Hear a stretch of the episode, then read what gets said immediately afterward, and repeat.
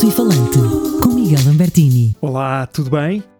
Ótimo, estou de regresso para a terceira temporada do Alto e Falante, é verdade, já vamos na terceira, sempre aqui na NIT FM e em podcast, nas diferentes plataformas, para ouvirem onde quiserem e quando quiserem.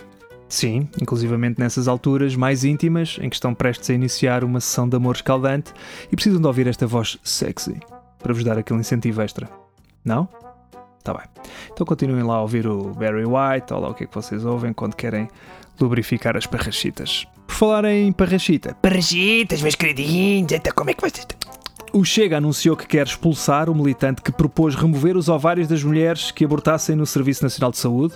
André Ventura disse, e cito, Comportamentos desta natureza não serão demitidos porque atacam o bom nome do partido, os seus princípios e valores. Atacam o bom nome do partido? Mas espera aí, qual bom nome? Isso é como um canibal dizer: epá, eh, para nós há limites. Uma coisa é comer um braço de vez em quando, agora jantar todos os dias um bocado da avó, isso é que já não. Esta semana, durante as obras de requalificação da Praça de Espanha, parte do túnel da estação de metro desabou na linha azul, o que provocou quatro feridos. Aparentemente alguém se esqueceu que por baixo da Praça de Espanha passa um metro há mais ou menos 60 anos. Portanto, é normal, é assim uma coisa recente. Entretanto, o presidente do novo banco apressou-se a esclarecer que desta vez a culpa do buraco não é dele. Mas eu até percebo, porque fazer obras desta magnitude deve ser um pesadelo.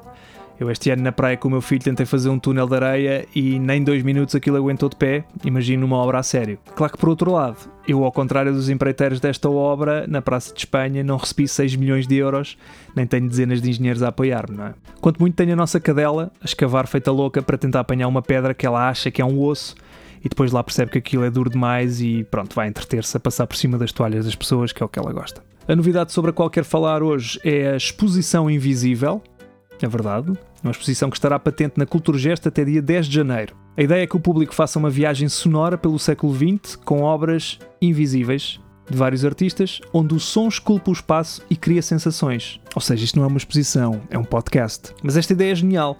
Ou seja, basta ter uma parede branca e uns fones e basicamente podemos colocar as pessoas em qualquer situação. Quem adorou esta ideia foi a Ministra da Cultura, que já veio sugerir criar um restaurante invisível para que os trabalhadores da área dos espetáculos que estão sem trabalho e sem meios de subsistência possam imaginar que têm um prato com comida à sua frente. Bom, o que estamos a pensar em implementar é um restaurante invisível e já falámos com o chefe Avilés para gravar as sonoridades do restaurante Belcanto e assim todos os artistas e técnicos da área da cultura que estejam a passar fome podem pôr os fones e ficar imediatamente saciados com pratos estrela Michelin, que é um privilégio, não é? Bom, por falar nisso, vamos beber um drink de fim de tarde? Olha que isto é mesmo champanhe verdadeiro, não é invisível.